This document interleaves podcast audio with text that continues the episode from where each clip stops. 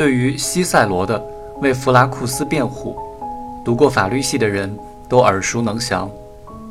弗拉库斯在小亚细亚做过三年总督，公元前五十九年，被控告在亚细亚行省犯有强夺和镇压等罪行。西塞罗为他辩护说，在审理刑事案件时，睿智勇敢的陪审员们总是会考虑国家的利益、总体的安全以及共和国的当前需要。哦，陪审员们，当给你们投票板的时候，你们的判决不仅仅关系到弗拉库斯一个人，他也将关系到将领们以及城市中的所有首领。关系到所有好人，关系到你们自己。恰好因为为弗拉库斯辩护，大二时我和张大卫成了朋友，友谊持续至今。我们碰巧相识，随口闲聊，意外地发现对方蛮有意思。我在法律系却读过克劳德·西蒙的小说《农事诗》，虽然不解其意。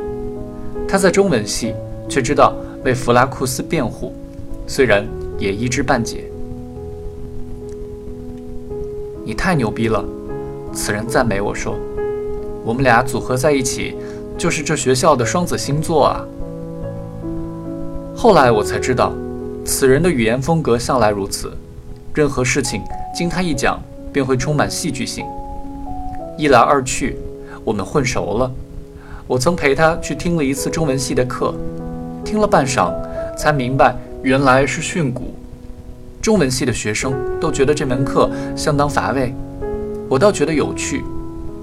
这就是在文字里破案，说起来还是跟我们法律系的研究领域更接近些。张大卫是剧社的社长，我问他剧社都排过什么戏，他说：“谁还真的排戏啊？”多累啊！我们只在意念中排戏。我说什么意思？他说：“社团嘛，你不懂。社团就是泡妞用的。每年新生入校，我们就去招新社员。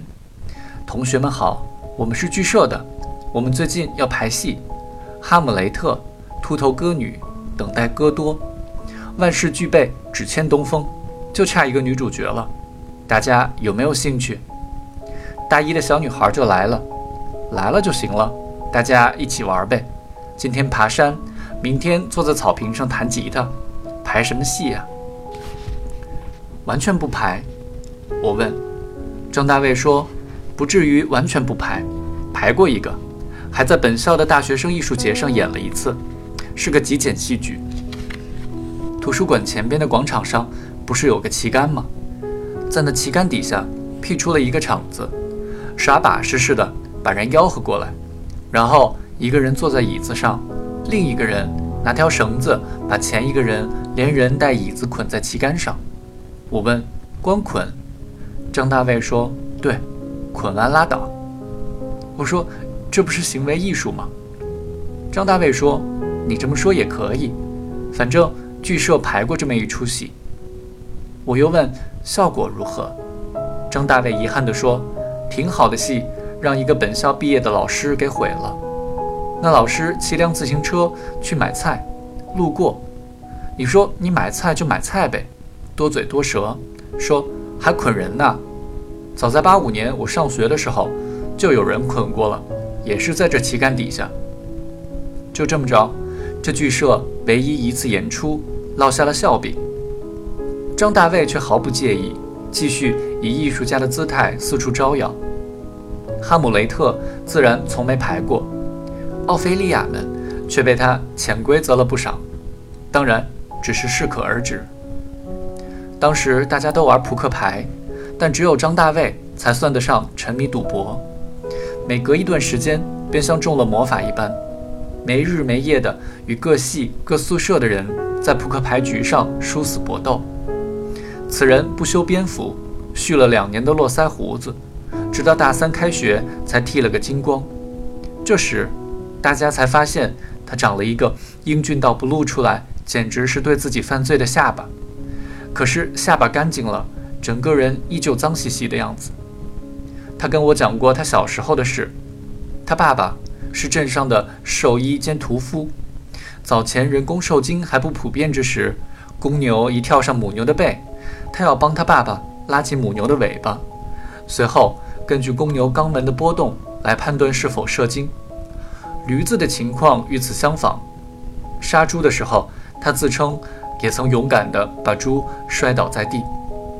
他虽不是特别擅长讲故事，但是声情并茂，张牙舞爪，气氛造得十足。好似天底下最惊心动魄的事，莫过于此。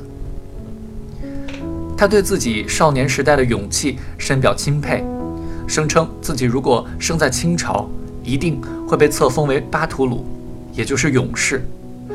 这位巴图鲁也有脆弱的一面，一旦赌输了最后几张饭票，他就会耷拉着拖鞋，穿着短裤，在秋风之中瑟瑟发抖。人家问：“大卫，怎么不去吃饭？”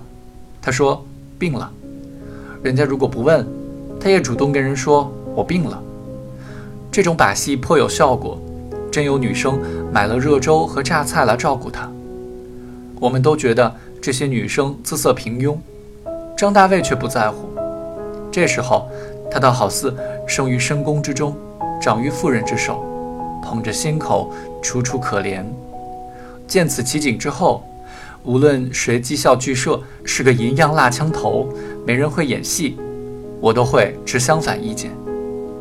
张大卫毕业之后去了本地的一家杂志社，渐渐的与总编有些矛盾。那总编也未必诚心使坏，也可能有玉不琢不成器的心思。当然，说到底还是给小鞋穿。厚黑之学，育人之术，如此之类。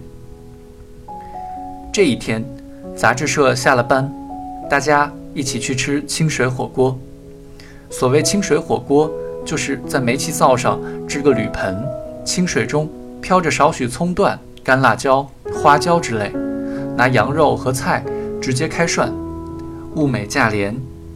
吃到一半，总编说要一盘茼蒿，张大卫说不要茼蒿，要大白菜。总编说大白菜有什么好吃的？要茼蒿，路线斗争就从这儿开始了。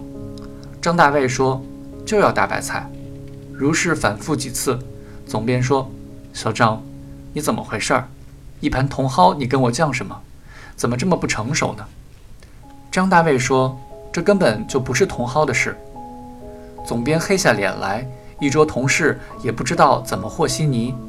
张大卫愤怒至极，摘下为了这份工作特意配的黑框眼镜，奋力摔在地上，指着总编的鼻子说：“去你妈的，老子不干了！”说罢，气昂昂地走了。饭桌上一片死寂，总编沉默了片刻，说：“在座的各位，表个态吧，我这个当总编的该怎么当？这就是民意调查了，各位。”自然说要严肃处理，就此铁板钉钉，张大卫的这份工作彻底没了。有诗赞曰：“仰天大笑出门去，我辈岂是同蒿人？”若没有这么一出，以张大卫的聪明灵活，事业成功并终老袁世成，其实大有可能。此后他百事不顺，一气之下。考去了中央戏剧学院读研究生，由此，这位巴图鲁也影响了我此后的人生。